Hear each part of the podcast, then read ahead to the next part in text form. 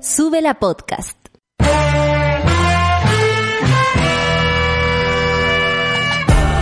Cuando despiertas en otra sintonía, ves las cosas que otros no ven. Si a veces sientes que estás viviendo en Mordor, o como diría mi abuelita, te sientes como chancho en misa, este es tu lugar. Bienvenido al grupo de contención más diverso de la historia. Para ser parte, solo debes escuchar al resto, participar a tu manera, reír fuerte y comprometerte a buscar más misioneros para esta comunidad. Agarra tu taza y sírvete un buen café con nata, que ya está aquí nuestra guía espiritual, Natalia Valdebenito. O lo que queda de la guía espiritual, seamos honestos, a estas alturas va lo que, va lo que está quedando nomás de cada uno, pero no importa, aquí voy a seguir al pie del cañón, saludable por el momento desde mi casa. Agradezco muchísimo la posibilidad de poder trabajar desde acá. Me imagino que muchos de ustedes hoy están viviendo la cuarentena, otros no pueden y han tenido que pedir permiso para seguir trabajando. Así que les mandamos un abrazo. Sabemos que esa es la realidad de Chile y que nosotros somos privilegiados, pero desde nuestro lugar de privilegio, porque nuestro medio es online, atención, no estamos haciendo nada extraño, estamos siguiendo solamente con nuestro trabajo a pesar de esto, es que llegamos a sus casas, a sus corazones, monada hermosa. Santiago hoy día va a tener una máxima de 17 grados, Arica 20, Talca 16, Coyhaique 10. Le mando un saludo a mi amiga de Coyhaique que me está escuchando en este momento. Puerto Montt 13 grados. Eh, las cifras son abismantes, 46.059 personas, que es lo que manejamos hasta el momento. Eh, la situación está colapsada en muchos lugares. Eh, sabíamos que este momento podía llegar, pero la verdad es que dar ese tipo de noticias no es tan fácil como ustedes lo, lo imaginan. O, o, quienes nos conocen saben que para nosotros eh, nos duele el corazón y, y estamos aquí poniéndole todo el empeño para que para que las noticias lleguen de una forma concreta, eh, eh, eh, no sé, real, más fácil tal vez de entender, pero con el mismo sentir que tal vez sienten todos ustedes al ver lo que está pasando. Anoche ocurrió eh, también en San Bernardo, por ejemplo, en el Hospital del Pino, lo que estaba ocurriendo, salió un doctor incluso a a hablar con la prensa. Yo agradezco muchísimo la valentía de esos doctores, enfermeros y enfermeras que lo hacen. Si no es por ellos, no podemos enterarnos porque los directores a veces de los hospitales, digo a veces porque también podría salir alguno de ellos, eh, se defienden muchísimo su administración. Pero esto va más allá de eso. Esto va mucho más allá. O sea, si hay seis eh, ambulancias para una sola eh, urgencia de un lugar eh, tan amplio como es San Bernardo, es imposible que se, se puedan hacer las cosas bien. Pero también recuerdo yo, y me viene la rabia, cuando me acuerdo de la cantidad, por ejemplo, de guanacos que han comprado. Y uno dice, ¿por qué en vez de comprar guanacos no compran ambulancias? ¿Por qué no se compran insumos para los hospitales y clínicas en vez de estar, eh, eh, no sé, eh, poniendo más y más dinero en un lugar donde sabemos se, se robaron la plata? Eh, estoy hablando de los pacos. Bueno, nunca hay que dejar de hablar de los pacos porque no hay que dejar de olvidar en el lugar en el que, en el que vivimos. Vecinos del bosque protestan por falta de ayuda tras un mes de cuarentena. Eso también dolió mucho ayer. Eh, y duele porque uno sabe que es cierto que si la gente se levanta de su casa eh, y sale a correr el riesgo a la calle es por algo. Y también en base a esto aparecieron noticias como las opiniones del señor Guevara, que tras protestas con vecinos en el bosque, eh, que aseguran, por supuesto, que no tienen que comer, que no tenemos por qué no creerles si la ayuda del Estado todavía no llega a, su, a sus casas, eh, él los llamó a recapacitar, riéndose un poco incluso de la situación, lo cual a mí por lo menos me sacó de quicio en alguna oportunidad. Piñera además habla de las cajas que se entregarán a domicilio, pareció rápidamente hablar después de toda la cagada que estaba quedando, no dijo mucho porque honestamente, como se decía hoy día en los matinales, de buena manera, menos mal, eh, no se está dando las medidas concretas.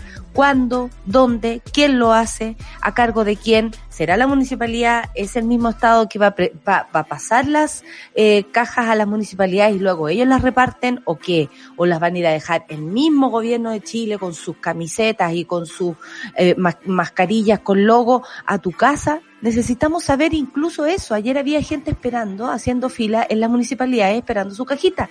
Entonces, si no se da la información concreta, además de la gente perderse, sufre el, el impacto de no tener lo que necesita. Aquí nos vamos a buscar un, un, no sé, una caja de spa. Aquí vamos a buscar alimentos para alimentar a sus hijos, familiares, abuelos, gente que hoy día a lo mejor también está en, en peligro eh, su situación de salud. Y bueno, en el Corona Facebook, como le puse yo, que a nadie le gusta que le diga así, pero a mí me da lo mismo. Osandón, tras resultado eh, de positivo, dijo que no tenía síntomas, pero ayer hablaba y la carraspera se le notaba. Solo sentía un poco de dolor muscular en las noches, decía.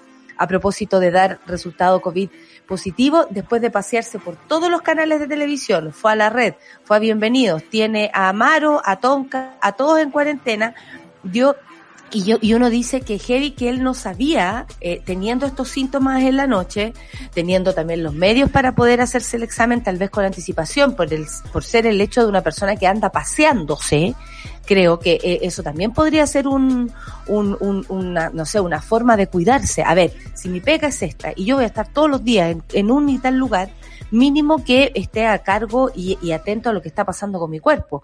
Yo entiendo, trabajan, están acostumbrados a andar de un lugar a otro, pero hoy día las situaciones son distintas. Así que me imagino que el señor Osandón, no por él ser una persona asintomática o medianamente asintomática que esperamos se quede ahí nomás y no le pase nada, eh, como a cualquier persona, estoy mintiendo, eh, eh, podamos, no sé, ver la cantidad de gente que en ese hilo se, se contagió. A mí por lo menos eso me preocupa porque esto cuando hablan, oiga, usted y le reclaman a la gente que va, que sale a trabajar al metro, que se cuide un poco más y sale Carla Rubilar chispeando los dedos porque tú no te cuidas en tu casa, aparece el señor Osandón contagiando a medio canal de televisión, eh, a otro medio canal de televisión y más encima a todas las personas con las que estuvieron con él. Alcaldes de zona sur de Santiago denuncian que continua reducción de tomas de exámenes PCR. Eso es cierto en muchos lugares, como también en otros se está haciendo grandes esfuerzos. Me pasó eh, también la historia de una amiga, en Nobleza Obliga, que decir que llegó con fiebre y sí le hicieron, por ejemplo, en Ñuñoa, su examen PCR. Ella pensó que no, de hecho lo que más alterada la tenía era que no se lo hicieran, pero eh, finalmente después de insistir, hacer caritas, ponerse buena onda, irse por acá, hablar con la enfermera, tucu tucu tu, le subió la fiebre entre eso y logró que le hicieran el examen. Pero sí, hay en la zona sur al menos eh, una reducción de los exámenes PCR. Ah, a propósito de lo de Osandón, Osandón se contagió con los otros caballeros que andaban también contagiando igual que él. Ven ven que la cosa no tiene solamente que ver con usted que está en su casa, sino que todos debemos dar el ejemplo, todos, todas y todes. Son las nueve con diez minutos, vamos a escuchar un poquitito de música y lo dice él, esta canción, eh, y les pido la escuchen así con mucha, con mucha atención. El otro Chile, portavoz, es tal cual lo que está ocurriendo. Portavoz ya lo sabía, café con Nathan Ya,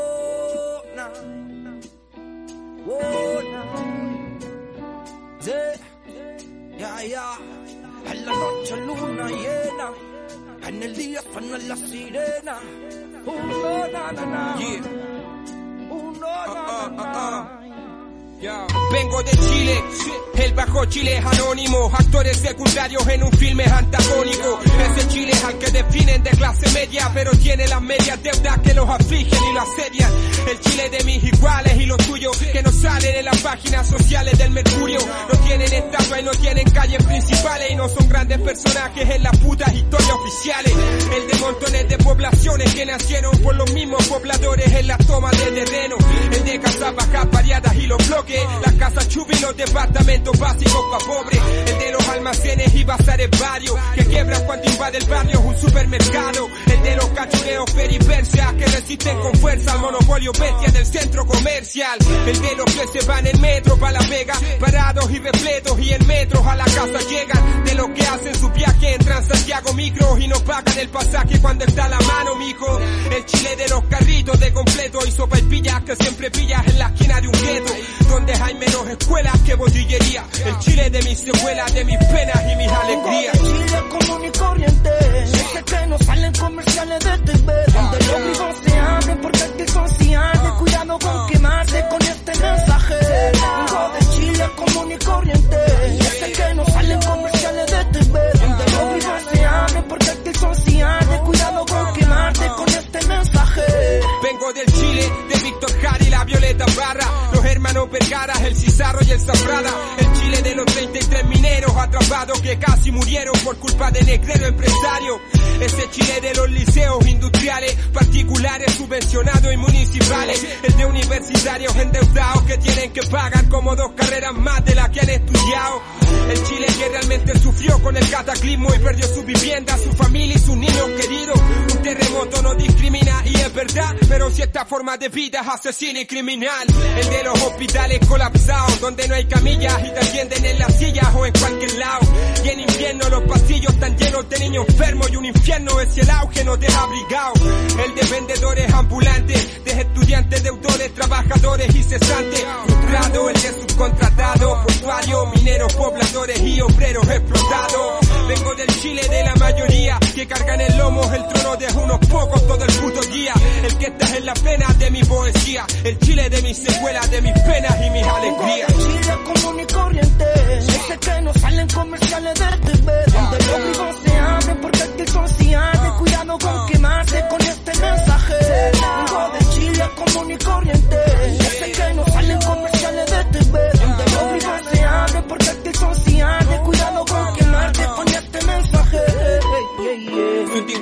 Unidad nacional son solo eso, discursos porque otras es la realidad. Vivimos en una sociedad segregada y no es casualidad, siempre lo quiso así la clase acomodada.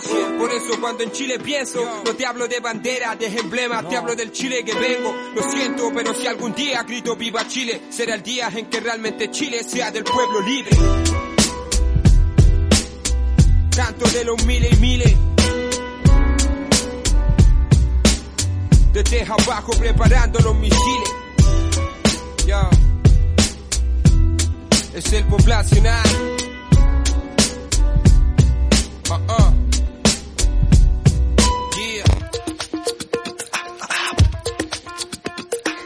Gran video, gran canción, espero la hayan escuchado tan atentamente como nosotras. Hay cosas que ni el coronavirus puede detener, una de ellas es la necesidad de pacientes en todo el mundo de tener una segunda oportunidad de vida.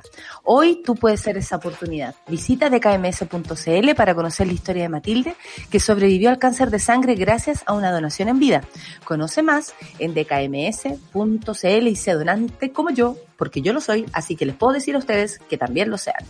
Voy a saludar a mi amiga Solcita que está dañada, así que hoy día quiero que todo el mundo le mande, no es que se haya ido a carretear y que haya llegado y que es varuno, no, porque no se puede. Eh, no, no, no, no, no, no es la vida licenciosa de Solcita, no. Es que eh, hay días que uno duerme mal por toda la cantidad de información que recibe, porque come algo equivocado. Me pasó a mí ayer, ayer a mí no se me notó, yo me, vomité y me, me puse el labial.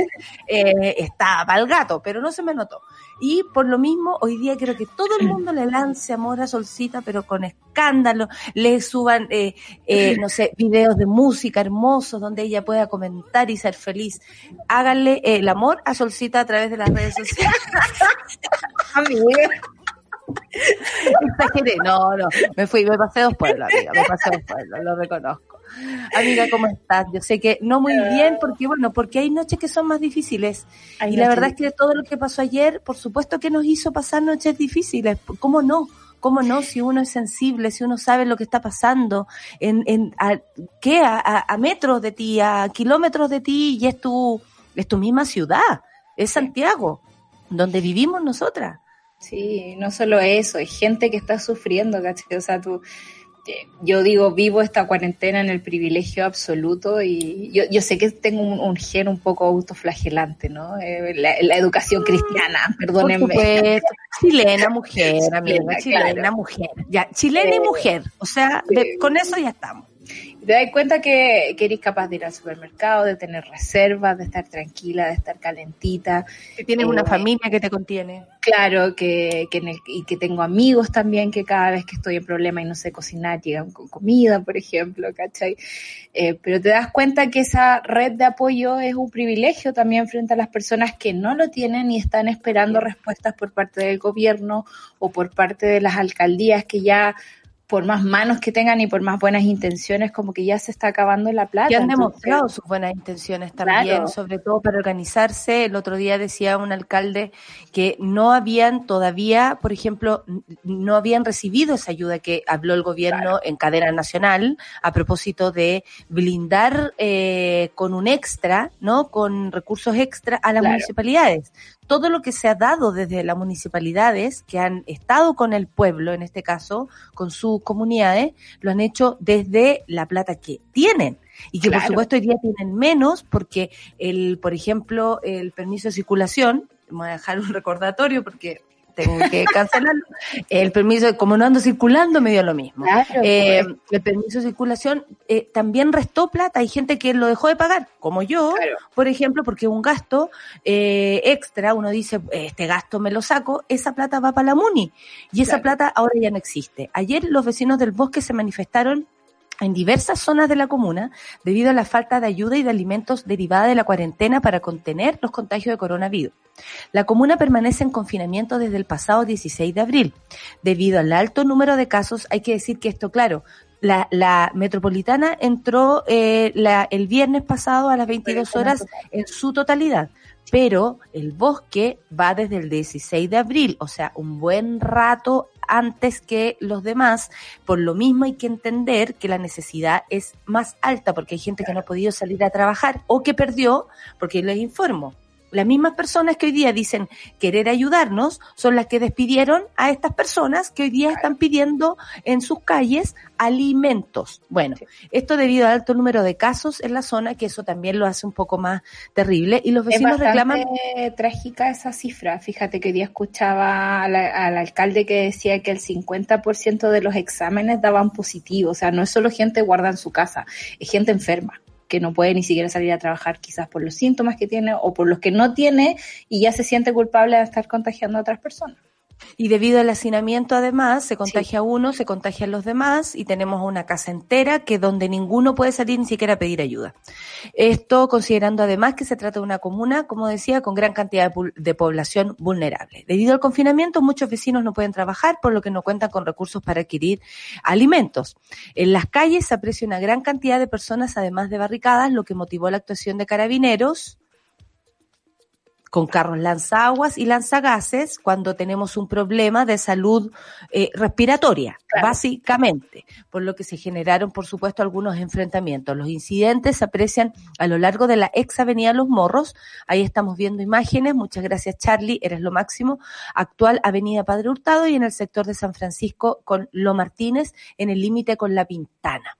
Eh, en tanto, el alcalde del bosque, Sadi Melo, se refirió a estos incidentes eh, y aseguró que con esto está quedando de manifiesto la pandemia social, que no se trata de la pandemia social a la que se refiere ni no. siquiera Sebastián Piñera, porque él habla de la pandemia social cuando es, eh, es la, la, manifestación, ¿no? El, el eh, versus estallido. Claro. Aquí estamos hablando de la pandemia social porque no tenemos forma de sobrevivir si no es trabajando, porque claro. no hay nada que nos sostenga. Estamos claro. viendo, dice ya claramente, que la pandemia sanitaria empieza a generar una pandemia social. Hace unas semanas atrás pusimos el tema de que la única manera de enfrentar la cuarentena era entregarle recursos a los sectores vulnerables, puesto que ir a trabajar ya no era posible. Llevamos cuatro semanas de cuarentena acá en el bosque y obviamente la gente no dispone de recursos y por lo tanto los temas de alimentación y efectivamente de hambre se empiezan a hacer presentes.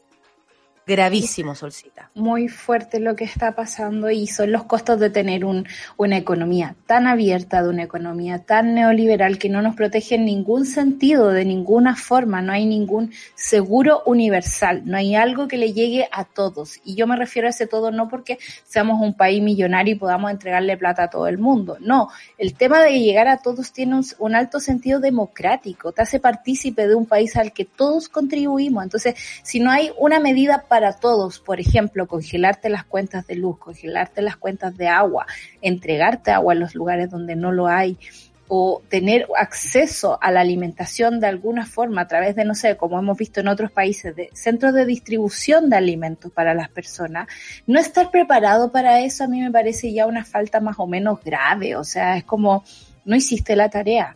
Y esa mentira que nos es lo que pasó, lo que nos decía ayer la Andrea Repeto. Claro no nuestra invitada. no, eh, no saben cómo vive la gente en Chile. No. No saben, no tienen idea lo que es la comuna del bosque. ¿Cuándo fue la última vez que el presidente fue a la comuna del bosque? Sí, en esos operativos de mierda que armaba, ¿te acordáis? que, que, se iba en un auto con un Paco y se iba a recorrer. Uy, él iba a detener, él iba a detener, él solo iba a detener la delincuencia. No, es impresionante eso, ¿cachai? O sea, quien no ha caminado por esas calles, ¿cachai? Que no ha sentido el olor a mierda con los que tienen que vivir los vecinos, quienes no saben que una familia pueden vivir seis, siete personas en un bloque eh, apretados, hacinados y que esa tele gigante. tratando de hacerlo con mucha dignidad, además. Tratando de darle eh, eh, educación a sus hijos, siendo limpios, porque eh, a mí, por ejemplo, que yo crecí en un barrio eh, popular, lo más importante era la limpieza, el olor a cloro salía de todas las casas, porque sabíamos que la forma de mantenernos a raya con muchas, no sé, otras enfermedades, porque están los ratones, porque están, hay hay otras hay otras cosas que pueden pasar. Si tú tienes, por ejemplo, humedad, tal vez no te da coronavirus, pero te da un gran resfriado que se te puede complicar. ¿Cómo vaya ahora con un resfriado complicado, con otro tipo de, dolencia al hospital? Si vais por una amigdalitis, por ejemplo, purulenta, horrible, me quedé pegada, eh, una, no sé, y, te puedes contagiar de coronavirus, o, o simplemente vas a vivir una, no sé, una enfermedad de otro tipo en tu casa porque no, se, no te puedes mover de ahí. Entonces, se trata, cada persona, cada casa trata de darle dignidad a su vida y, y esto no lo permite. Y eso, eso es lo triste. ¿Cachai? Además, ayer Guevara, tras protestas de vecinos en el bosque, dijo eh, que por supuesto aseguran que no tienen para comer, estamos hablando de esa necesidad, lo dijo la gente, salió a hablar la gente, con, y salió gente, porque muchas personas entenderán que en una barricada o en la calle tirando piedras, porque es lo único que les, les interesa, ¿no? La forma, eh, son jóvenes, son gente que desordenada, ¿no? Son los desordenados, son los que hacen las barricadas y por eso son personas como más temerarias. No, estaba un padre, había una madre, había una señora, había un niño, estaba toda la población reclamando lo mismo. Habían abuelos. Habían abuelos, exactamente. ¿Qué dijo Guevara? Dijo, ellos son los que se están arriesgando para que esa tasa de contagios vaya en aumento al quedarse en casa. Tienen que ver con luchar contra la pandemia. Estoy seguro que el coronavirus está muy feliz de que esas personas estén actuando como están actuando, diciéndolo mientras se instala una, una máscara CSU. Si lo pueden ver ahí, ¿o no? Mira, eh, para que nos fijemos en los detalles, sí, obvio, auspiciado. Yo no, no tengo nada para cubrirme la cara para salir de la casa, pero ahí tenemos a la gente que, que, que, que con muchos beneficios le reclama a otra que no lo tiene. Eso me parece que es, es lo más triste, como, miren, yo aquí cubierto, me hago el examen todos los días y les reclamo a ustedes que, que, que no tienen para comer, que andan, que, que el virus está feliz. ¿Qué es eso? O sea, es indolencia pura, es también eh, culpar a la gente, culpar a quien quieres culpar. Eh, yo recuerdo toda la plata que se gastó Guevara, digamos, en plena pandemia, los primeros días de cuarentena del centro, por ejemplo, cuando pintaron todo el centro. Y eso es plata que pudo servir, digamos, para eh, alimentar a la gente. Y no digo que haya que arreglar ciertas cosas, si es que, no sé, encontráis algún deterioro y cosas así, pero el punto es cómo, cómo gastáis tu plata, cuál es la ideología que hay detrás. Aquí no hay que ser ciego, o sea, hay mm. gente con, con ideas detrás de la forma en cómo toma decisiones. No es gente apolítica, no es gente que, que no le tenga mal a la gente. Y eso es lo que a mí me duele, ¿cachai? No saber o escuchar a Sí, no, es inde- no es inocente, no es indefensa, su, No, no, es ingenua no, su, lo, lo que está diciendo. ¿Sabéis lo que también es preocupante, Sol? Que quería que lo comentáramos, eh, la poca, el- lo poco concreto que llega el mensaje a las personas, Sí. porque se dice cajas y no se sabe cuándo, Claro. no se sabe qué contienen, para cuánto tiempo va a servir, porque una caja también no te va a servir eternamente si en tu casa viven tres familias, como contaba ayer una señora, que además hace ollas comunes porque tiene el corazón para hacerlo, y son tres familias en una casa, o sea, viven diez personas. Y Claro. más encima apiñado, porque obviamente se puede vivir diez personas en una casa según las características de la casa, pero no es el caso. Las cajas de alimentos, según el presidente, se entregarán a domicilio y al 70% de la familia. Imagínate el camión llegando a una población. Eh, O sea, ojo que también hay que tener cuidado con la logística de esto. Claro, o sea, ayer hubo saqueos de camiones de carne, por ejemplo. ¿Cómo no? La gente tiene hambre. Eh, también eh, la alcaldesa de La Pintana, que la escuché en la mañana en la radio, decía, eh, ¿qué pasa si llegan los militares a entregarnos las comidas? La gente no está en buena onda con los militares, son los mismos que nos gasearon hace un mes atrás, ¿cachai? Dos meses. Entonces, es complicada la logística. El, hoy día el mostrador tenía un titular hermoso que decía así como, hablemos de, eh, ¿cómo se llama? El... Hablemos de, po. hablemos de la improvisación del gobierno, ¿cachai? Y eso tiene, es, es importante decirlo creo que ya, porque ya ya, no es una mentira, ya no es ni No siquiera como, mm, a ver, ¿cómo se podría decir? Como, ni siquiera porque tú estés a favor o en contra del gobierno, estás opinando esto. Esto Claro. es real. Hay improvisación. Y hay un presidente que se da las partes, digamos, y se para, digamos, en una cadena nacional a decir, mira, tengo dos millones de cajas de alimentos, en algún momento les va a llegar. Por favor, tengan paciencia y estén en, eh, en tranquilidad, ¿cachai? Cuando el estómago te está, onda, gritando de hambre. Y esa cuestión a mí me parece muy dolorosa. Por lo mismo, ¿cachai? Ayer peleé caleta en Twitter. porque decía hay como- formas de desahogarse, tú relájate. Sí, ahí estamos. Sí, sí. Eh, porque decía como, ¿cómo no criticaba el gobierno? Este gobierno no está haciendo nada. Bueno, sí, no está haciendo nada y nosotros no nos vamos a quedar de manos cruzadas frente a eso. O sea, ayer tratamos de levantar información y pasó el dato, si alguien tiene datos de gente que está entregando cajas de alimento o están haciendo campaña, Eso, ¿qué, hoyos qué- qué comunes. vamos a hacer? ¿Cómo sube la radio? Nosotros lo vamos a, a centralizar en una nota web en la que está trabajando la Laura, nuestra practicante. Hola, Eh, Laura.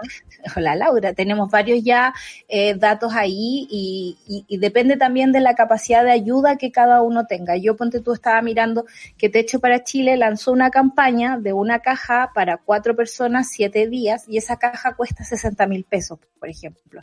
Quizás en este momento para una persona eso es mucha plata, pero no sé, hay organizaciones barriales que están aceptando alimentos no perecibles, entonces esa información también la vamos a tener. Eh, Perfecto, para y que eso, te acerques de acuerdo a tu, a tu, tu- por ejemplo, a a tu tus capacidad. posibilidades. claro, Y, y ¿sabéis qué? Aquí una mona decía, eh, ya no sé cómo más ayudar. Y yo la entiendo tanto porque mm, yo soy de las personas, bueno, fui criada así, mis padres me emociona un poco. Mis padres también eran bien jugados y mi mamá es, es asistente social precisamente para eso. Y, y siempre jugándosela y vamos a dejarle esto a esta, a esta gente, oye, nos sobra esto, vamos a dejarle en general. Pero eh, aquí uno se siente con las manos atadas un poco sí. y dice, no puedo, y uno dice, ¿cómo, cómo voy a dar más plata o cómo voy a dar más cosas si yo también tengo que cuidar mi propio bienestar?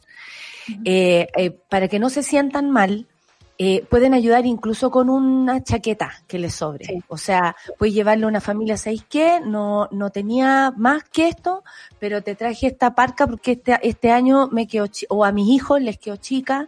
Eh, uno pues también puede buscar en la casa de pronto algo que, y, y si no puedes, y si no tienes, eh, y te da para ir a tirarle buena onda a una familia que tú sabes que lo está pasando mal, también sirve. Sí. Eh, no se sientan mal y yo los comprendo porque a mí también me duele el corazón no poder hacer más. Uno dice, eh, porque por ejemplo en, los- en las épocas del estallido yo trabajé mucho en, en muchos eventos que se hicieron para ayudar a, a muchas familias. A, a Fabiola, que estuvo de cumpleaños esta semana, por ejemplo, a eh, Campillay, a, a- que son casos más emblemáticos, pero también me tocó ayudar a otra gente que tal vez no es tan conocida como esos casos, ¿no? Y, y uno decía, por último, tengo mi pega. Por último, con mi trabajo, con mi energía, yo voy y ayudo. Aquí ni siquiera puedo hacer eso. Estoy encerrada en mi casa, ni siquiera puedo ayudar con mi trabajo. Y después no sabemos en qué situación vamos a quedar y va a ser súper difícil hacer beneficios porque tengo que volver a trabajar, por, ¿cachai? Porque es mi trabajo. Entonces uno dice, eh, ¿cómo? ¿Cómo ayudo? Tirando una buena onda. Por ejemplo, eh, hemos visto en redes sociales que hay mucha gente que que, que se le ha fallecido su familia. Mándale un mensaje, dile, sabéis que lo siento mucho, no te puedo ayudar de otra forma, pero de verdad hoy siento tu dolor y por eso mismo te mando un mensaje. Eh, yo no conocía a una persona, sé que su padre, por ejemplo, estuvo luchando 40 días con el coronavirus, falleció ahora el fin de semana y me di el, la patudez, siento, porque eh, uno no conoce a la gente, de, de mandarle un mensaje muy sentido y seis que decirle, oye, estuve todo el tiempo esperando que se recuperara y puta, no resultó. Y, y, gracias a eso eh, la gente va sintiendo que no está sola. Es importante que hoy día no nos sintamos solos. En todas las soledades, si tú de pronto estáis bien en tu casa, tenéis de todo, pero tu depresión, por ejemplo, no te está dejando dormir o no te está dejando ser feliz en o, no te deja, por último, respirar, porque sabemos que a veces la angustia llega a tal punto que uno no puede ni respirar, y lo digo porque lo he vivido, puta, también uno puede ayudar tirando buena onda. Entonces, yo sé que hay gente que se sienta atada de mano y dice, no tengo nada para dar, pero puta, a veces una palabra sí ayuda, el estar pendiente, ¿cómo está tu abuelo? ¿Cómo está tu tía? Oye, vi que, vi que el otro día estaba con una situación. No lo sé, ¿cachai? No lo sé. Pero así cuando uno ve que concretamente el gobierno no nos ayuda o no ayuda a la gente que necesita y el Estado de Chile, como decíamos ayer, todavía tiene posibilidades de ayudar y aún no libera toda la, plata que podría liberar o de la forma correcta que tiene que hacerlo, honestamente uno dice, puta, ¿cómo lo hacemos? Si siempre nos hemos ayudado entre nosotros y ahora ni siquiera eso podemos hacer. Claro, yo creo que la ayuda entre nosotros en estos casos siempre aparece en etapas de emergencia y me parece mm. importante que la sociedad civil también se involucre en las decisiones del Estado. Entregarle la soberanía de las decisiones nos dejó en el estado en el que estamos y, eso significa que ahora nos tenemos que poner al día, que esto es bibliografía para la prueba, eh, son tiempos que podemos ponernos más activos. Yo solo quería destacar un emprendimiento de una amiga mía, la Maca Ramírez, que se llama Dar y Recibir, que yo lo conocí porque están juntando cajas, digamos, para la gente, pero también se llama Dar y Recibir porque tú puedes dar otras cosas. Por ejemplo, puedes pasar eh, alimento a alguien que esté pasando hambre, puedes hacer una asesoría a las pymes, dar tiempo que es importante, el tiempo para las personas, el cuidado de la gente que está trabajando en salud, por ejemplo, ahí eh, hacerle, hacerle compras a otras personas o prestar la oreja. Me parecen ítems así como súper bonitos, digamos, que en el fondo no necesariamente hay plata involucrada, eh, pero todos nos tenemos que activar y poner en acción porque sabemos que todo está llegando tarde. Todo va a llegar con dos o tres meses de atraso. Y las personas tienen hambre ahora o tienen necesidades ahora. Y es el momento en que nosotros tenemos que empezar a hacer cosas por otras personas. Sí, la gente está preguntando aquí por el amor virtual, hacerte el amor virtual. Creo que mi palabra no fue la correcta porque algo, tal vez te van a empezar a llegar nut. No lo sé. Ay, no, Catro. Son las nueve con... soy buena para el joteo virtual, amiga. No, no te sale. No, yo. Era campeona, pero después me, enamoré. Me enamoré. Me Voy a llamar a Luciano que esté en la habitación. Ah, no, Luciano, te amo.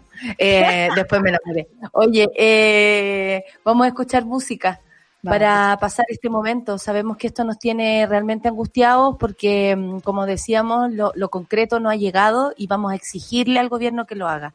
Latinoamericana, Alex Advanter, otro lúcido más, café con nata en.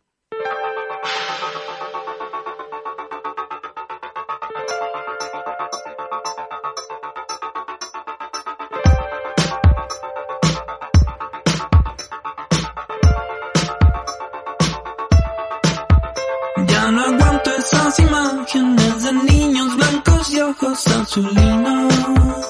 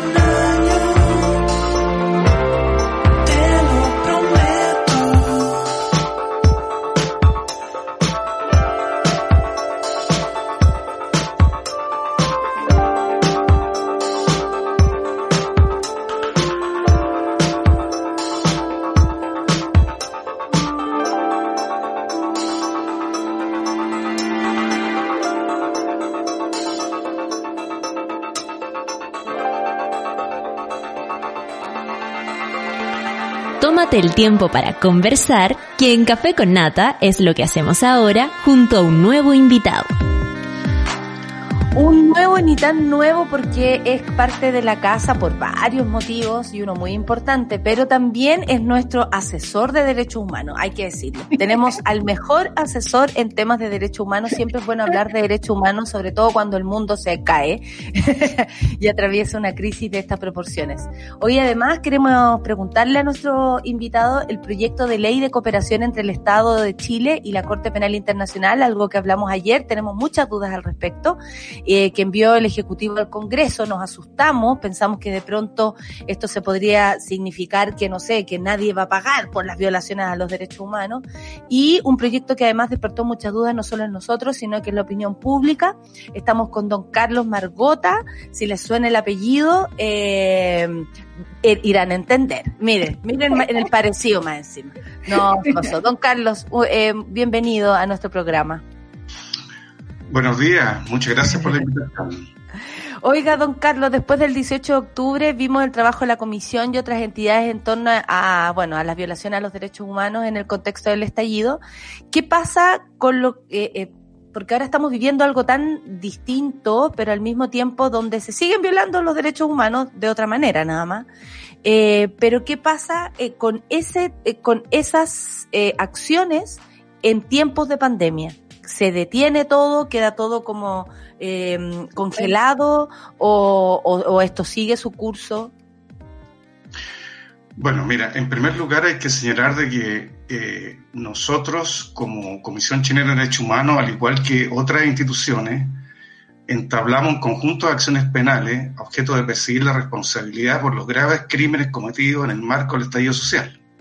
Y estas se tradujeron en querellas, querellas criminales, y que en el caso nuestro como institución eh, dirigimos nuestra acción penal en contra del presidente de la República, en contra del ministro del Interior y en contra del director general de Carabineros, precisamente por expreso mandato legal de la ley 20.357 que establece, tipifica y sanciona los crímenes contra la humanidad, porque a nuestro entender lo que había ocurrido en el marco del estallido social, la represión que se había desatado en contra de la gente que ejercía su legítimo derecho a la protesta social, se había traducido en la Comisión de Crímenes contra la Humanidad.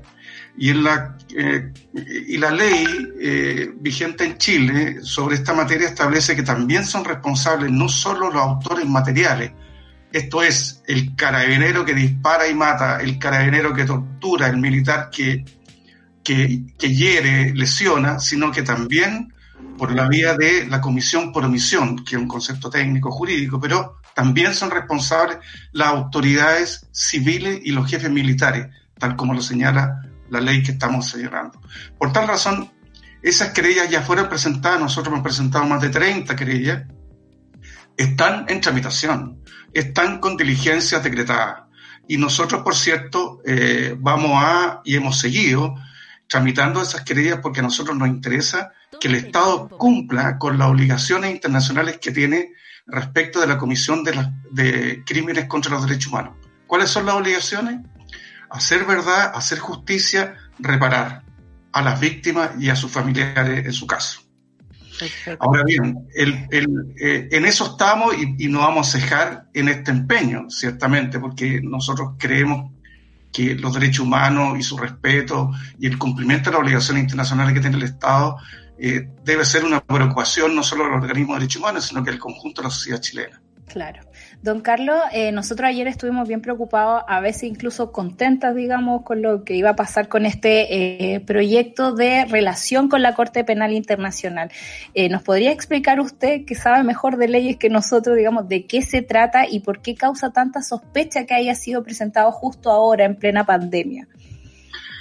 Claro, mira, una pequeña síntesis respecto al tema. la Corte Penal Internacional es un gran triunfo para los derechos humanos, por así decirlo, es un gran avance en la búsqueda de eh, juzgar a los responsables de los más graves crímenes que establece el derecho internacional de los derechos humanos.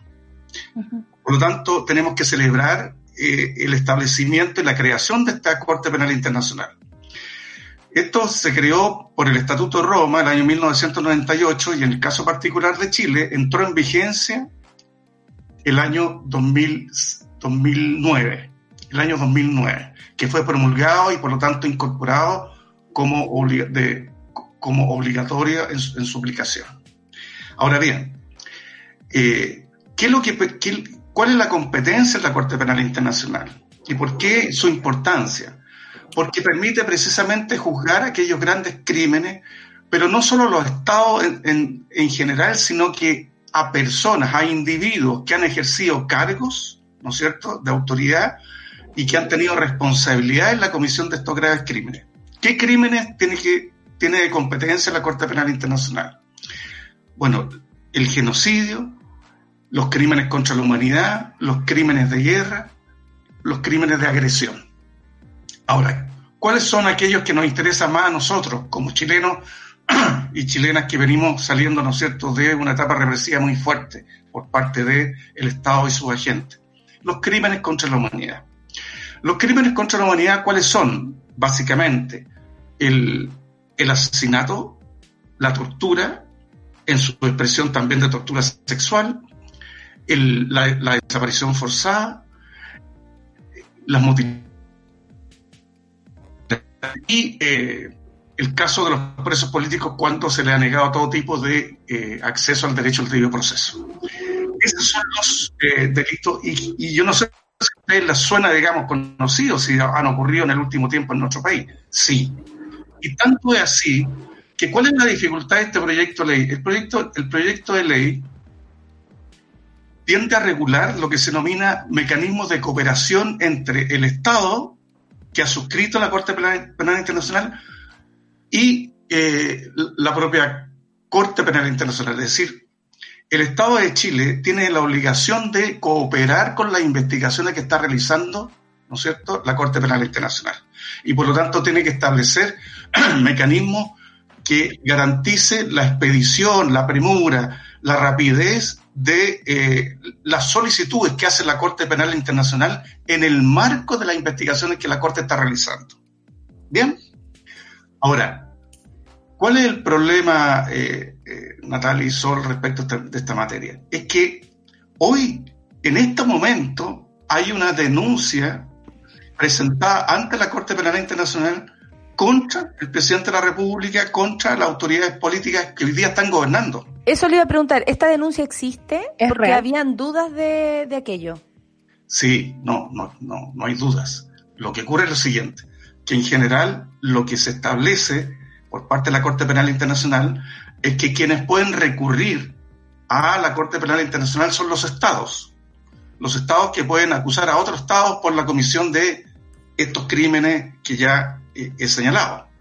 Pero también pueden recurrir los particulares, como nosotros, y recurrir al fiscal de la Corte Penal Internacional para que investigue los antecedentes que uno presenta y si lo tiene a bien, iniciar de oficio una investigación la en la Corte Penal Internacional. No se me, no se me explico.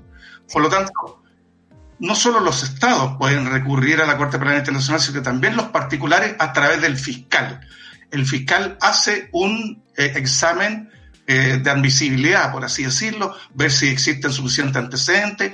Si no hay suficientes antecedentes, puede pedir más información al propio requiriente o incluso al propio eh, Estado requerido. Entonces, hoy día lo que hay es una, una denuncia ante la Corte Penal Internacional eh, iniciado por un, por un abogado chileno que está hoy día en, en la fiscalía analizándose la procedencia o no de iniciar una investigación de oficio. Por eso que es tan complejo este proyecto de ley, porque hoy día este gobierno está en el banquillo de los acusados, por así decirlo. Sí. Primero eh, lo estuvo a través de estos cuatro informes internacionales que se elaboraron sobre la base de las visitas que hicieron, ¿no cierto?, distintas comisiones, partiendo por el Alto Comisionado de Naciones Unidas para los Derechos Humanos, también Amnistía Internacional, también eh, eh, la Comisión Interamericana de Derechos Humanos y America's eh, Watch, Rights Watch. Entonces, esos cuatro informes señalaron que el gobierno tenía responsabilidad en los hechos que se estaban cometiendo en ese momento en el marco del estallido social. Y producto de eso, bueno, se interpusieron todas las querellas en el ámbito interno y este colega eh, interpuso una denuncia ante la Corte Penal Internacional. Ahora, ¿qué es lo que establece este proyecto de ley? Dice cuáles son los mecanismos de cooperación y cómo el Estado va a, va a cooperar con la Corte Penal Internacional. Ustedes comprenderán que es muy complejo hoy día que este gobierno tenga la iniciativa para regular estos mecanismos de, cooperación, a pesar de que son necesarios. Mm. Pero resulta que del análisis del proyecto de ley que nosotros hicimos como Comisión Chilena de Derechos Humanos y que han hecho otras instituciones y juristas destacados, llegamos a la conclusión de que hay un conjunto de eh, trabas que impone el proyecto de ley para efectos de que la cooperación sea fluida y sea realmente eh, eh, transparente, ¿no? ¿Qué significa esto? Significa que de acuerdo al proyecto de ley, todas las solicitudes que la Corte Penal Internacional le pidan al Estado de Chile tiene que tramitarla el Ministerio de Relaciones Exteriores previo examen de admisibilidad. Es decir, eh, el Ministerio de Relaciones Exteriores tiene que determinar si acoge o no eh, la solicitud que le está haciendo la Corte Penal Internacional eh, y, y, por lo tanto si cumple con los requisitos formales que establece, digamos, el Estatuto Roma. Entonces, eso da mucho lugar a la discrecionalidad. Y por lo tanto, complejiza el asunto. Nosotros hubiéramos preferido que las solicitudes que hiciera la Corte Penal Internacional fueran recepcionadas y tramitadas por otro ente, como el Ministerio Público o la Corte Suprema.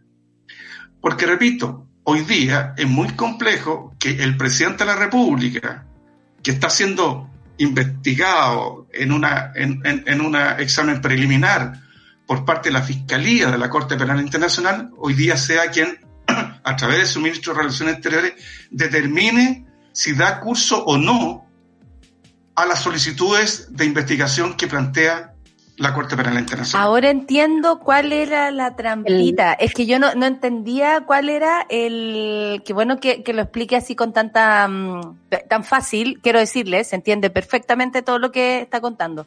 Eh, pero eh, ahora entiendo cuál podría llegar a ser la trampa, pues, eh, porque en concreto, de alguna manera, se le está dando a, a, la propia casa decidir si se, si se, si se, si se sigue con esto, desde como político más que judicial.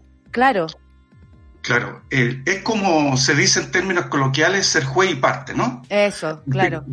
Yo, estoy siendo investigado, me llega una solicitud respecto a una investigación que está recayendo sobre mi actuar y yo determino si doy curso o no a las solicitudes que me llega del tribunal que me está investigando. Y conociendo el mono, obviamente, que, ¿qué probabilidad tiene de avanzar esto en el Congreso, eh, don Carlos? ¿Qué cree usted? Mira, Natalia Sol, yo creo que eh, no, eh, esperamos mm. que el Parlamento tome nota de la situación que estamos nosotros conversando en este momento. Porque hoy día tenemos un gobierno que está impulsando este proyecto de ley que carece total y, completamente de credibilidad ante la población. Claro. Segundo, que eh, no inspira ninguna confianza. Y, pero lo peor de todo es que eh, es, eh, es un gobierno que está siendo investigado y que está, ha sido eh, querellado. Sus autoridades están hoy día en investigación, al menos en el plano interno. Hay querellas que están hoy día tramitándose en nuestros tribunales. Por lo tanto, eh, francamente nosotros esperaríamos que el Parlamento, a menos que el gobierno le ponga su urgencia a la tramitación, no lo tome como una prioridad y dejara la tramitación de este proyecto, que repito, es importante que se legisle sobre esto, pero se legisle eh, una vez que tengamos un gobierno democrático, y tengamos un, un parlamento también suficientemente reconocido. Y con un ánimo de justicia, no de salvarse quien pueda en este barco que se está hundiendo precisamente. ¿Cómo se explica, don Carlos, que en un contexto de pandemia como el actual, en el que estamos todos desesperados, en que la gente está gritando por hambre, eh, ahora en el bosque, pero después se van a sumar otras, otros lugares, estoy segura, y en todo Chile probablemente, eh, y con tantos temas además que solucionar en, en lo concreto, el Ejecutivo haya presentado esto como un, proyecto que, que, no tiene nada que ver, es como la ley stickers, justo ahora eh, usted desde su mirada, desde su mal pensamiento también, porque desde, desde su mirada, porque usted es pillo, don Carlos, ¿qué cree usted? ¿Qué lectura hace al respecto? ¿Por qué se hace ahora? Mira, eh... me gusta ese silencio que se tomó, porque quiere decir que está buscando las palabras para no decir algo equivocado. Lo que pasa es lo siguiente. Decíamos que el año 2009 se promulgó y entró en vigencia el Estatuto Roma que establecía la Corte Penal Internacional. A partir del 2010 se empieza a trabajar en, una suerte de eh, documento que permitiera establecer estos mecanismos de cooperación. Lamentablemente, Natalia Sol, nos encontramos que pasaron, fíjate que tres gobiernos para que finalmente diera luz un proyecto de ley. Pasó el, todo el gobierno de eh, Sebastián Piñera, uno, digamos así. Luego vino eh, Michelle Bachelet, dos. Y ahora eh, con Sebastián Piñera, dos, el gobierno, claro, ahora después de 10 años, fíjate, han pasado 10 años. Y esto se tendría que haber impulsado al año siguiente de que se estableció como obligatoria, ¿no es cierto?, y como reconocible como en su competencia la Corte Penal Internacional. Y lamentablemente pasaron 10 años. Y ahora el gobierno está aprovechando la oportunidad. ¿Por qué está aprovechando la oportunidad? Bueno, por las razones que hemos comentado y que son de público conocimiento. Hoy día el gobierno está en el banquillo de los acusados, en nuestros tribunales nacionales y también ante tribunales internacionales como la Corte Penal Internacional. ¿Cuál es el punto? Hay que recordar que la Corte Penal Internacional, y esto es bien interesante que también ustedes y quienes nos están escuchando sepan, la Corte Penal Internacional es complementaria de las jurisdicciones nacionales. Es decir, cuando los tribunales nacionales no cumplen con su labor, entonces opera el sistema de protección internacional de derechos humanos, en este caso la Corte Penal Internacional. ¿Estamos? Salvo cuando eh, exista un retardo injustificado en las investigaciones que se realizan en el plano nacional, eso habilita para recurrir a la Corte Penal Internacional. ¿Ya? Perfecto. En consecuencia, aquí hubo, a mi juicio, una lentitud, por no decir desidia, de los actores políticos, una falta de compromiso en la necesidad de establecer rápidamente mecanismos de cooperación con la Corte Penal Internacional apenas eh, se estableció su obligatoriedad y su vigencia. Y hoy día, lamentablemente, estamos eh, pagando, ¿no es cierto?, esta situación. El gobierno está aprovechando, ¿no es cierto?, de que está gobernando, pero ciertamente eh, lo está haciendo porque hoy día está en el banquillo los acusados, a nivel interno y a nivel internacional. Mire, esa parte era buena de escuchar porque siempre quedaba la duda a propósito, bueno, de si los medios, depende de dónde vengan, eh, van a traernos la información. Pero súper importante eh, entender también a qué se refiere el Tratado de Roma para poder entender por qué Chile se, se vincula de esta manera.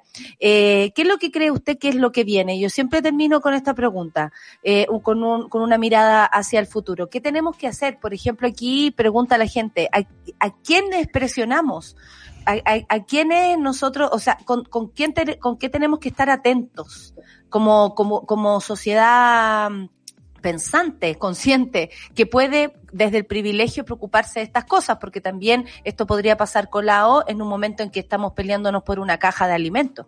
Eso, eso es lo más triste. Bueno, Mira, lo que nosotros pensamos que efectivamente eh, es una materia tremendamente importante desde el punto de vista eh, de la vigencia, respeto de los derechos humanos, que es algo que aspiramos la gran mayoría de los chilenos. El problema es que eh, este proyecto se da su discusión en una situación muy compleja y está siendo promovido por un gobierno que no tiene eh, la legitimidad, mm. no tiene, eh, a mi juicio, está inhabilitado, por así decirlo, en términos más, más concretos, está inhabilitado para, para ser el promotor. Porque aun cuando sea un proyecto de ley que se tenga que discutir en el Parlamento, y el Parlamento, bueno, tendrá que decidir, hay que recordar que en nuestro sistema institucional el presidente de la República tiene muchas herramientas para poder eh, dirigir la tramitación legislativa, ponerle urgencia o no, por ejemplo, y también su capacidad de veto. Y el veto significa, ¿no es cierto?, si el resultado de lo que eh, decide el Parlamento no le gusta al gobierno, lo puede vetar. Ah, mire usted. Entonces, eh, depende del Parlamento, sí, pero en parte. Gran parte de la manija, como se dice en buen chileno, lo tiene el gobierno. Y por eso que nosotros pensamos que esta es una discusión que se tiene que postergar Claro. se tiene que entregar incluso después del proceso constituyente, cuando los chilenos y chilenas tengamos plena confianza y credibilidad en las instituciones y en, en, en los gobiernos. Perfecto, don Carlos, muchas gracias. ¿Sabe qué? La gente está diciendo que quedó clarito, que es tan importante la educación cívica, entender de lo que estamos hablando y a nosotras también. No sabe cómo nos aclara la película esta situación que teníamos dudas, que un medio dice una cosa, otros medios dicen otra y qué mejor que estar aquí con, eh, además con una persona como usted que ha trabajado tanto, tanto por los derechos humanos en nuestro país. Primero le quiero agradecer que siga trabajando, que siga ahí al pie del cañón. Eh, su, su consecuencia frente a esto es emocionante. Nosotros la sabemos a través de su propio hijo, pero también sabemos de su trabajo que es muy importante. Y por favor, don Carlos, no pare, no pare, no pare. Y no abrace más a, a nadie porque casi se nos contagió. Eh, le mando un abrazo, que esté muy bien. Eh, estuvimos hoy día con Carlos Margota. Eh, y, nada, para nosotros es un, un, un, placer, un placer estar acá con usted porque además es el presidente de la Comisión Chilena de Derechos Humanos, nada más y nada menos. Que le vaya muy bien, don Carlos. ¿Algo que decir al final? Sí, muchas gracias por la invitación y solo un mensaje. La tarea de construir un país y una sociedad democrática fundada en el respeto y garantía de los derechos humanos, una tarea de todos. Y muy especialmente le cabe un papel muy significativo a los medios de comunicación. Y hoy día ustedes, como un medio de comunicación muy relevante, están jugando un rol muy preponderante en el cumplimiento de estos propósitos. Así que muchas gracias a ustedes. Si podemos hacer algo entre todos, maravillosamente. Usted sabe, don Carlos, tiene mi teléfono y yo estoy segura que don Juan no deja que, me llame para hacer más escándalo. Estoy segura. ya, nos vemos, don Carlos, que esté muy bien y que siga adelante con todo lo que está, con todo lo que está proponiendo y haciendo, por supuesto. Solcita, que le vaya muy bien, don Carlos. Muchas gracias. Sol, eh, bueno, nos quedó más, más claro ahora por fin. Nos quedó más claro, sí, aunque nos llegó un comentario, debo decirlo, eh, que dice que este examen preliminar todavía no se abre, sino que es un tema de comunicación, así que lo vamos a corroborar más ratito con don Carlos y mañana lo rectificamos. ¿A, ¿A, propósito de qué? No, no entendí. De la, de, la, de la presentación del caso de Piñera en la Corte Interamericana, que el, parte de la, de, la, de la polémica que hemos estado siguiendo entre ayer y hoy tiene que ver con que en qué etapa de la presentación de esta querella, por decirlo así, perdón que no me maneje con el, el, lenguaje no yo, pero eh, estamos tratando de entenderlo en el camino y vamos a seguir investigando para poder cachar. Por supuesto, don Carlos es una de las partes de toda esta, de este enjambre donde hay que entender y, necesitábamos, porque la información puede venir de un lado y solo recibir de, la información desde ese lado. Y nosotros quisimos darle también algunos matices y por supuesto recibimos todo tipo de correcciones, de ayuda, de información que los monos y monas puedan mandar porque estamos aquí con los brazos abiertos para aprender de esto se trata, aprender para defender nuestros derechos. Son las 10 con 2 minutos, tenemos a la invitada desde el otro lado, porque esto sigue, cabres. Vamos a escuchar música ahora, Solcita, tú no te vas de mi lado, eh, te aviso. Billie Eilish y Bad Guy. Café con nata en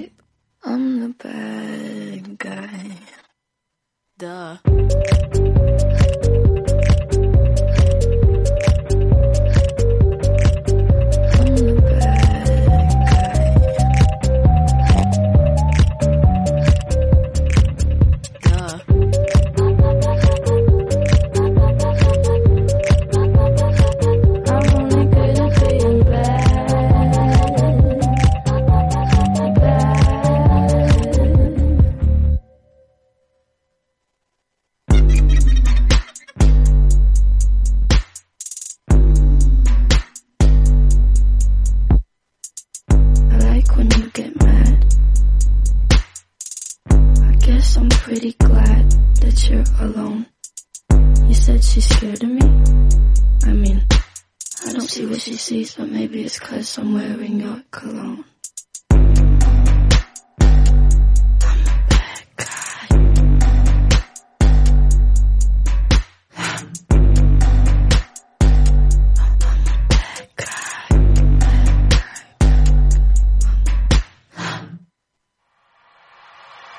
En Café con Nata, una pausa y ya regresamos.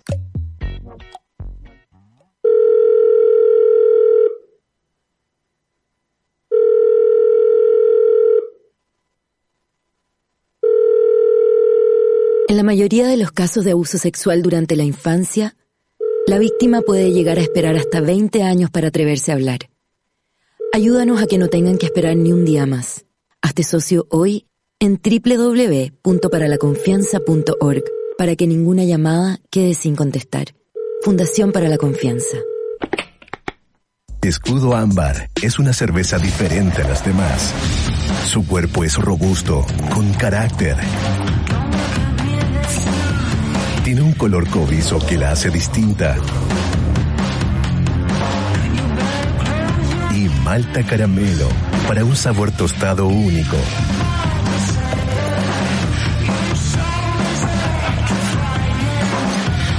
Nueva escudo ámbar, hecha con carácter y maltas caramelo. ¿Tú? Sí, tú. Quizás no lo sabes, pero solo por ser como eres, así de especial y único, puedes ayudar a salvar una vida tan solo donando tus células madres sanguíneas. Tú podrías ser como Hazel, la persona que ayudó a Matilde, una niña con cáncer de sangre, a seguir viviendo. Porque sin saberlo, y aún viviendo en otro país, Hazel era su gemela genética. Conoce la historia de Matilde y cómo ser donante en dkms.cl.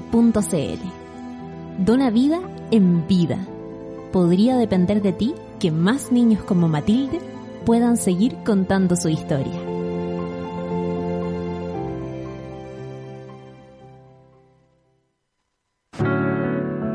Súmate a Sube la Club. Sé parte de nuestra comunidad de socios porque hoy, más que nunca, necesitamos periodismo independiente y medios que te informen y acompañen. Entra a subela.cl slash club y ayúdanos a construir un nuevo medio para un nuevo Chile. Te estamos esperando.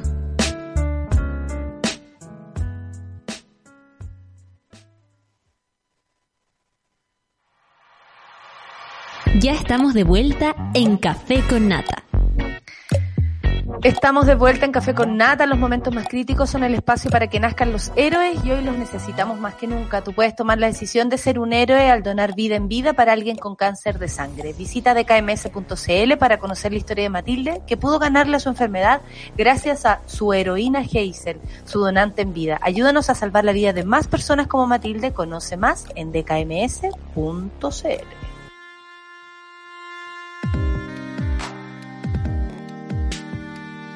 Estamos con una invitada, con, entró con, entró con, eh, desmuteate, Auska, por favor, por favor. Ahí, hola. Eso. Eh, ya es amiga de la radio Casia y nos estábamos preguntando dónde estaba Ciudadanía Inteligente en este momento. De verdad que sí, Auska Obando está con nosotros, con, con nosotras, coordinadora del Laboratorio de Democracia de Ciudadanía Inteligente, que es heavy el laboratorio, hay que decirlo, sobre todo en estos tiempos. ¿eh? No está fácil. Eh, no, no está de fácil. participar, oye. Como vamos todo el laboratorio de democracia. el laboratorio de democracia, donde descubren si qué tan democrático eres. Tanto se ha hablado y hemos hablado, por supuesto, de la importancia de la transparencia de los datos.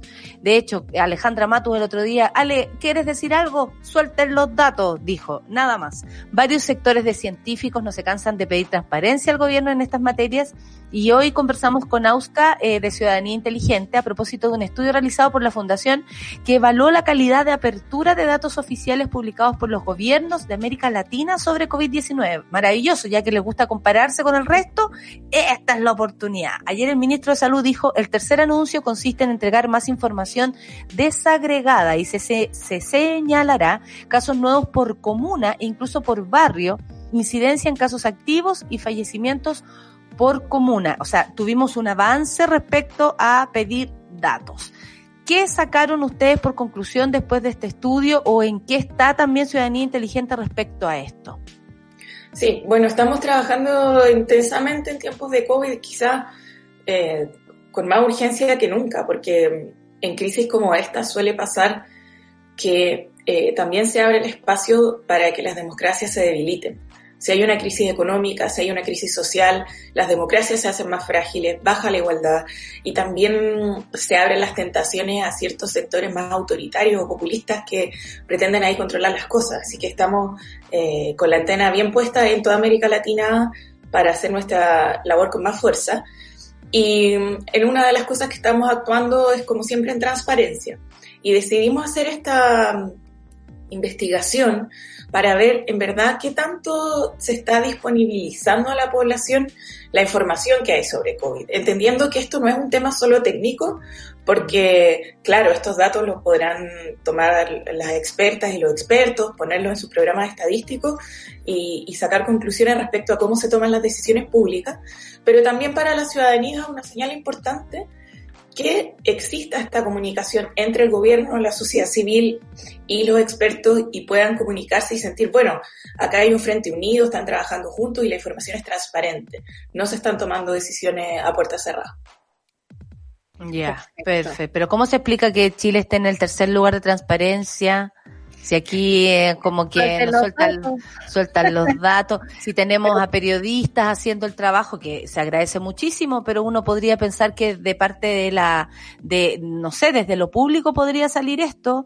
Eh, en los últimos lugares está Bolivia, Nicaragua, que también sabemos que la cosa está bien extraña respecto a derechos humanos, precisamente a propósito de Bolivia.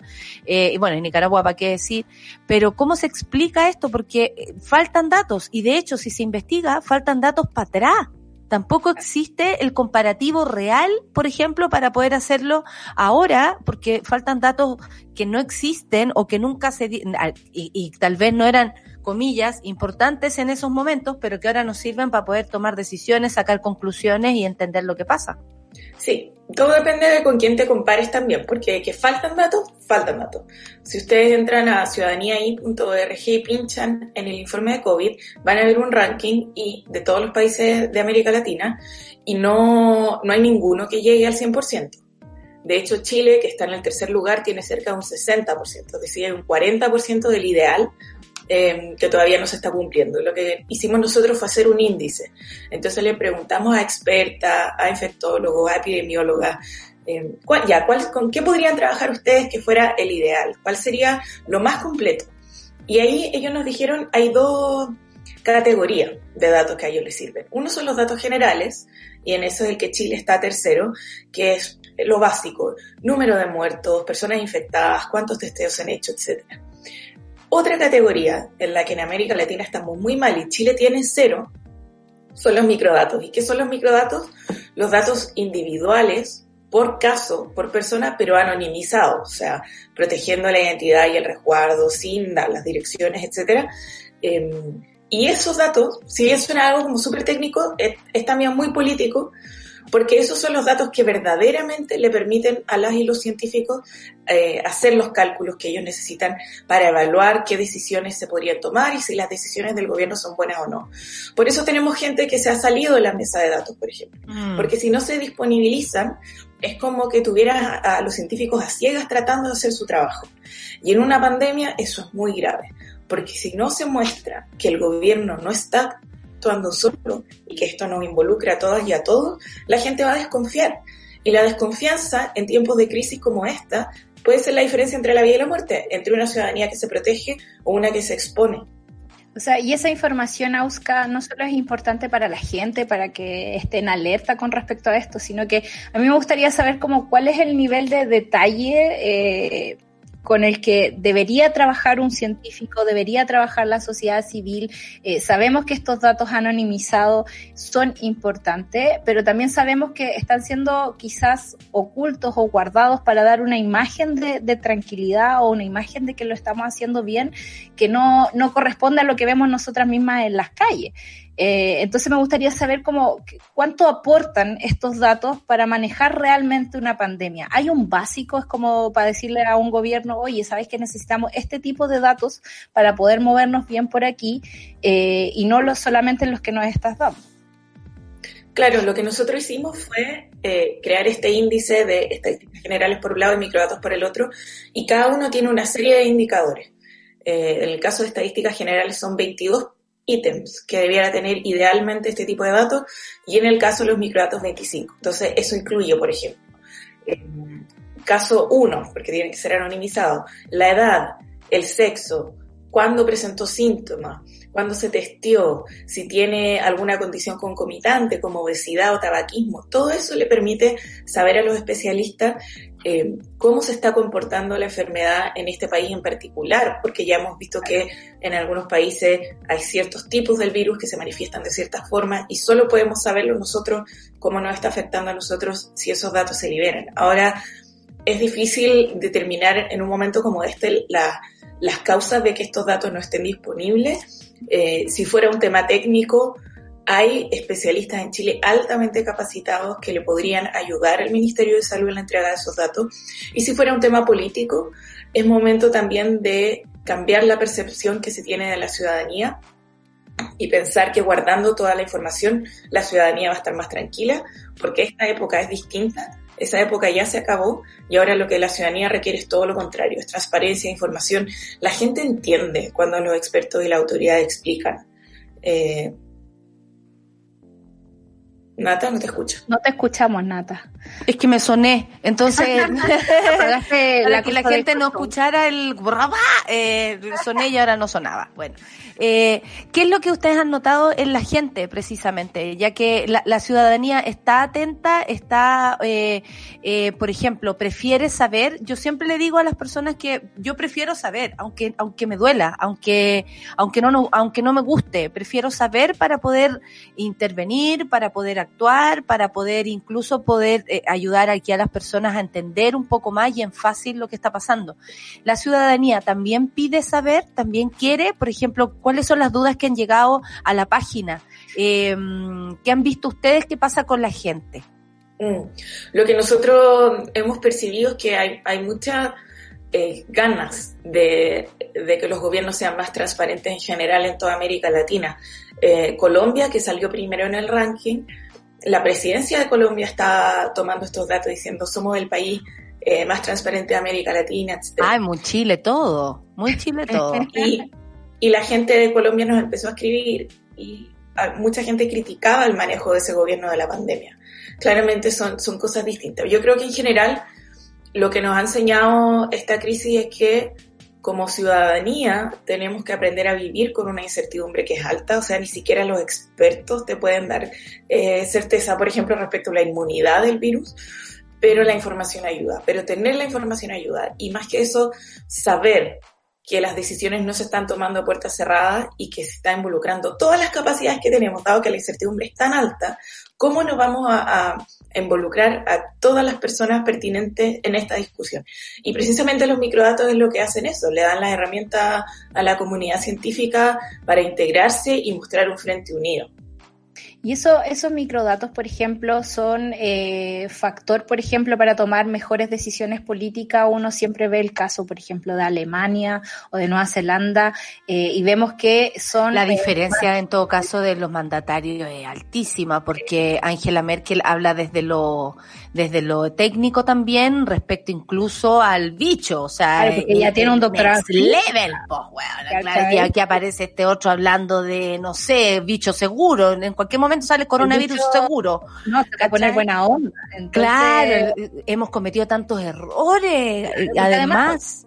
Yo siento que una cosa es tener los datos y ojalá los transparentes y los entreguen, pero otra cosa es hacerle caso a esos datos, porque también tenemos el tema de que la mesa social dice nosotros presentamos cosas, pero parece que no pasa nada aquí. ¿Cuál es la, la relación entre hacerle los casos, eh, hacerle caso a los datos y no? Precisamente esa apertura es lo que te permite también expresarle a la ciudadanía que estas decisiones se están tomando con un criterio técnico y, y no la fantasía que uno tiene, porque después de tantos años de desconfianza, de octubre, eh, de tantos años de desidia también hacia la política institucional, uno obviamente se pasa la peor pesadilla en su mente de que se está tomando una decisión oscura, a puerta cerrada, eh, en base a criterios económicos y no de cuidar la salud de las personas. Obviamente claro, uno tiene ese se relato. desconfía al triple. Claro, uno que tiene ya ese- desconfiamos. ese chip incorporado. Entonces, si queremos reconstruir la, confi- la confianza de la gente en la política, tenemos que abrir. Y ahí se involucra más gente, se abre la información, se empieza de a poco. Esto va a ser un camino largo en que nosotros volvamos a confiar en las instituciones básicas de nuestra democracia, pero vale la pena hacerlo, porque cuando venga una nueva crisis como esta, vamos a estar mucho mejor preparados y vamos a ser más resilientes. Exacto. Oye, desde Ciudadanía Inteligente, además, ¿en qué proyecto están trabajando? ¿En qué, qué es lo que están? Porque me imagino que frente a una pandemia también cambia la forma en cómo ustedes tienen que trabajarlo, las temáticas, en qué estaban y de pronto ¡tudum! aparece esto y, y tuvieron que darle un giro, están dando también un, un- están ampliándose mucho más a Latinoamérica, por lo que estoy entendiéndote, porque tú decís, nos escriben desde Colombia para decirnos, falso, está mintiendo. Y, y qué bueno que existan también esas instancias en que la gente, eh, no sé, reconozca que, que existe ciudadanía inteligente también, pero que pueda decir, esto no es verdad. Desde mi país yo no estoy recibiendo esta información. O en mi lugar veo que no es tan cierto el porcentaje que están diciendo porque aquí de mi población nos infectamos todos, por ejemplo. Qué, importante es eso. ¿En qué está ciudadanía inteligente ahora, eh, además de lo que están haciendo con la pandemia? Bueno, más que, que cambiar completamente de giro, lo que sentimos que está haciendo esta pandemia es acelerar eh, de forma muy rápida todos los proyectos en los que estábamos trabajando. Entonces, eh, la otra vez yo te contaba de la- el proyecto que tenemos de, de algoritmos, de algoritmos inclusivos que no discriminen a las mujeres, que no discriminen por raza. Ahora la, la pandemia está forzando mucho más rápido la adopción de tecnología y sobre todo la adopción de inteligencia artificial. Queremos tomar decisiones de forma remota, queremos tomar decisiones de forma más rápida. Y nosotros tenemos nuestro proyecto Alianza a Más, que justo hoy día lanza un directorio de mujeres que están trabajando en temas de inclusión y, e inteligencia artificial eh, para que toda la gente del mundo tenga disponible y sepa y pueda visibilizar a estas personas que están trabajando por un futuro digital inclusivo, libre y feminista. Entonces, Es que eso también llama la atención, que por, por ejemplo, como que en pandemia quedara todo suspendido y la violencia hacia la mujer está ahí y tal vez más que nunca en algunos casos. Eh, eh, el, análisis que podemos hacer de lo que ustedes hacen también, eh, todo como que se magnifica, no sé, encuentro que es demasiado extremo tal vez lo que estamos viviendo, pero no dejan de pasar cosas importantes y, y- y paralelamente. Todo, Sí, todo ocurre igual, la vida corre igual paralelamente a la pandemia. La vida sigue igual y nosotros estábamos también en un proyecto que se llama Abre Alcaldías, que es un proyecto grande a tres años en el que estamos facilitando herramientas para abrir los gobiernos locales en toda América Latina. Y, y ya estábamos trabajando con varios países de América Latina y vino esta crisis. Y era una, una facilitación de herramientas remotas. Estábamos capacitando equipos de municipios en distintas partes de México y de otros países para que ellos pudieran usar la tecnología para mejorar las gestiones adentro. Y llegó el COVID y se hace más importante que nunca, porque ahora la tecnología les permite seguir en contacto con la ciudadanía. Entonces estamos ahí ajustando planes, eh, armando cosas rápidas y, y ajustando los contenidos también para, para que nuestro trabajo sirva también en estos tiempos. Claro. Auska, yo quería volver así brevemente al tema de, de, de COVID y de los datos, eh, porque me gustaría saber, hay, hay otra duda que siempre nos queda, que en el fondo es que cada gobierno cuenta los datos de la forma que ellos eh, creen bien. No sé si me explico, pero en el fondo como que teníamos la duda de que quizás Perú estaba contando los fallecidos de una forma y Chile lo está contando de otra. ¿Tienen antecedentes sobre esas diferencias y si existe como la capacidad de homologar los distintos datos de Latinoamérica? Sí, la, una de las principales conclusiones en términos de datos es que necesitamos estándares de forma urgente. O sea, Eh, en el mismo Chile se han ido cambiando la forma eh, de contar casos recuperados, infectados. Hemos, hemos visto cómo ha ido evolucionando. Ok, está bien que podamos ir mejorando en, nuestras mismas definiciones de lo que es un caso, pero que saquemos como lección para adelante tener criterios uniformes porque eso nos va a permitir comparar. Si se cambia el criterio a cada rato se pierde la comparabilidad de los datos, entonces no podemos saber si estábamos mejor antes o si estábamos mejor después. Y ahí es importante que no las decisiones se tomen en base efectivamente a criterios científicos y no a algo más mañoso eh, para aparentar. Si la gente se da cuenta igual que las cosas están mal. Oye, eh, eso te iba a decir, me, encantó la palabra mañosa, eh, refiere, se refiere mucho al personaje también, ¿ah? me, imagino como el mañoseo parte de, este caballero. Eh, ¿Ustedes también han percibido que faltan datos, por ejemplo, eh, eh, tan al pasado? Porque el otro día, eh, que, que ha sido un referente de esta información, que es Alejandra Matus, que además tiene una gran conexión con nuestro programa y que la hemos tenido acá varias veces, eh, haciendo su trabajo, por supuesto, eh, eh, eh, ella ahora ha dado a entender que faltan datos para más atrás. ¿Qué, qué, qué, qué podemos pensar? Y esto lo digo así a la Sol y a Auska. Eh, ¿Por qué nuestro país tiene tanta deficiencia en este tema? ¿Por qué? Porque no era importante y no, nunca nos habíamos enfrentado a algo así, porque se quiere ocultar algo o siempre se ha querido dar la posibilidad como esa imagen, no, muy, muy chileno, muy, muy de cuico, también como de soy una cosa, a mí no me falta nada, pero para adentro soy una pobre y miserable. Eh, como, ¿se han dado cuenta de eso? ¿Faltan datos, por ejemplo, más para atrás para hacer comparativos o algo así? Porque eso es lo que estamos dándonos cuenta ahora. Sí, la, la disponibilidad de datos en Chile en general comparada con otros eh, países de América Latina es reconocida internacionalmente como buena. O sea, Chile ha sido un país que en general, estamos hablando respecto a su eh, encuesta respecto a pobreza, a sus estadísticas generales, eh, es un país que generalmente lo ha hecho bien. Si ya faltan eh, algunas cosas respecto a muertes y eso también hay que... se puede solucionar con la entrega de más datos y de más microdatos mm. el tema de la confianza. Y que precisamente como han salido a explicar las autoridades te digan, mira, estos datos no están disponibles porque el proceso eh, de certificar la muerte de un fallecido pasa por el registro civil y también pasa por el Departamento de Estadística del Ministerio de Salud. O sea, uno puede entender que sea un proceso largo y cuando uno lo analiza, claro, tiene sentido porque eh, los médicos anotan como una cierta lista de prioridades, de, de, de causas de muerte, eh, se puede entender, pero por eso es importante la comunicación entre un gobierno y la ciudadanía y que no se sienta que tiene que llegar una periodista de investigación eh, de renombre a, a, excavar estos datos, sino que se mantenga la conversación abierta. A excavar como el, como el meme que le hicieron, que era la única que estaba haciendo el, el hoyo por mientras todos los periodistas miran. Eh, Auska, muchas gracias. Mejor meme o mejor meme. Eh, muchas gracias a Auska Obando, por supuesto. Digo tu nombre completo porque aparte Auska, está lindo tu nombre.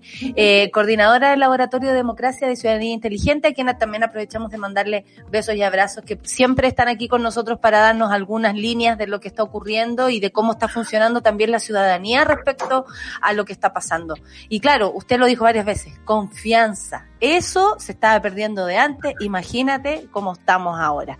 Auska, muchas gracias, un abrazo desde aquí y que te cuides mucho, a todos tus compañeros también que se cuiden mucho desde el otro lado. Muchas gracias, que estén muy bien. Gracias por haber estado con nosotros. Oye, Solcita, yo quisiera eh, tomarme el último minuto para dedicarle este programa o, este día a nuestro querido Manuel Mayra.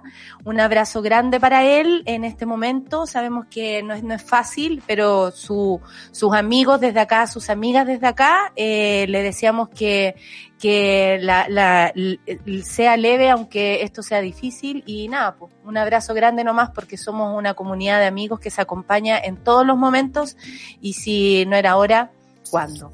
Un abracito para él entonces. Manuel, te queremos mucho. Mucho, mucho, mucho. Y tenemos ahí al otro lado a nuestra querida Rayen Ara. Rayen huyó, huyó de su familia para hacer este programa. ¿Cómo estás? Nos falta la reportera. Oye, sí, fuerza. A mí nos, nos falta nuestra reportera favorita. No, la gente todavía no tiene el placer de conocerla. A la compañera de todas nuestras no. pautas. Reuniones. Oye, Sí, eh, en una hija, la sí, la Rayen tiene dos hijas, pero hay una que no la pesca nada y hay Es otra verdad. que la pesca mucho. Es verdad, es una gran descripción, sí. Por ahí va a aparecer, porque además es como que olfatea cuando la cámara y el micrófono están prendidos. Te juro. Me encanta. Eh, impactante. ¿Qué va a pasar hoy día con el con Super Ciudadano? Eh, hoy día vamos a hacer un ejercicio de contrastes. Vamos a conversar sobre lo que ha significado una probablemente de las primeras, lamentablemente, noches más duras a las que vamos a asistir en los próximos días también, creo, eh, que tiene que ver con entender que entramos en la etapa de mayor crisis de lo que ya es una crisis en general, pero es, en el fondo, eh, de algún modo entender que el momento que estamos viviendo va a ser de los más agudos, eh, tanto por la incertidumbre que hay, por la ausencia de eh, plata para poder eh, parar la olla todos los días, y que es lo que eh, reflejó de muy gráfica manera ayer las manifestaciones en el bosque y durante la noche que estuvieron muy, muy duras. Vamos a hablar acerca de eso, nos va a acompañar José María del Pino, y vamos a hacer un contraste con lo que significa también la mirada de la economía con nuestro querido Hassan Akram. Ah, va a estar José María del Pino, o sea, también Bien, además tenemos que gente, gente de, de la, de la polémica de- del- del periodismo Reciente. chileno. Sí, pues están, enfrentados a los periodistas locales. Te Vamos a gusta, te gusta, te te asís, te asís tú ahí, toda regia, estupenda, te asís nomás, te asís nomás. Y más encima, el Hassan, Sí, porque Pa' eh, rematar. que para rematar Hassan, no sé qué va a decir Hassan, pero eh, a Hassan le planteamos la, el contraste de lo que significa estar viendo estas manifestaciones, ver gente que está pidiendo comida, literalmente, llegando a ese punto de la extrema necesidad, eh, imágenes que si bien es cierto no han desaparecido 100% de nuestro país en los últimos años, no ocupaban las primeras páginas ni, la, ni las qué imágenes fuerte que, que, que en algún momento parecía que eso no existiera, ¿no? Como que el neoliberalismo nos convenció que no, que no era así, que, que no habían pobres, que esa pobreza casi era una fotografía de los 80. como del recuerdo. Sin embargo, aunque siempre estuvo, eh, no Sí. en ese nivel de presencia de lo que vemos hoy día, y por eso se habla mucho también de la, de la fragilidad que implica el desarrollo, nos dimos cuenta que este desarrollo que nos metió en la OCDE hace 10 años, en realidad no era muy firme, y por lo tanto hoy muchas más personas de las que teníamos registro caen en una situación de pobreza. Y claro, justo se cumplen 10 años, hace unos días atrás, de Chile el ingreso de la OCDE, se integran más países, llegó Costa Rica, llegó Colombia y vamos a revisar parte de lo que significa esto de tal vez en algún minuto habernos preguntado cómo vamos a entrar a la OCDE y por qué, y ahora ¡Que decir, nos saquen de y la ahora decir, por favor, no queremos estar ahí. No, ¿Qué es lo que esto significa? estamos dando la calla. Sí, sí. Ahora, eh, me temo que voy a tener que partir el programa con Lucho porque ninguno de los dos se ha dignado a conectarse. No, mentira. No, José. María, que José María se hace esperar porque Llegué. sabe que es el hombre del momento. Mira, y va a ser estándar, Llegué. como Sí, siempre. contigo, Nata. Lo, lo hice por ti, lo traje por ti hoy día, en serio. Yo dije, con la Nata, Nata, tenemos que hacerlo otro día. Si quieres, llego 10 minutitos antes. Humor periodístico. Igual no promete mucho eso, pero bueno.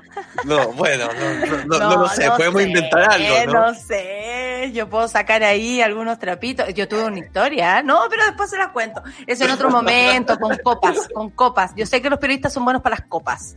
Oye, Sí. creo que la Sol, la Sol se, se desmutee para despedirla. Aquí Para que nos estoy. despidamos, Solcita, despidamos la, esta mañana, le agradecemos a toda nuestra monada, ¿cierto? Que haya estado Sí. aquí al pie del cañón con nosotras. Pudimos aprender mucho el día de hoy, también nos quedamos con dudas y eso me gusta muchísimo porque está así, moviéndose, moviéndose la información. Eh, no lo sabrá José María, imagínate. Oye, y si tienen datos de eh, re- eh, para repartir comida y para ayudar a la gente, por favor mándenlo a, a mi Twitter o al de Sube la Radio y ahí vamos a estar juntando los datitos para luego centralizarlos en una nota y podamos ayudar de alguna forma. Perfectamente, eso está muy bueno, Excelente. Sol. y Vamos a estar haciendo eh, ruido de aquello. Entonces, con José María, luego Hassan, este programa promete con ustedes Rayen Araya y Super Ciudadanos. Chao. Chao, chao. Eso fue Café con Nata. Gracias por ser parte de esta comunidad y hacer de Mordor un lugar más apacible. Natalia Valdebenito te espera de lunes a viernes a partir de las 9 de la mañana en el matinal más pitiado de Chile. Solo en Sube la Radio. Y en otra sintonía.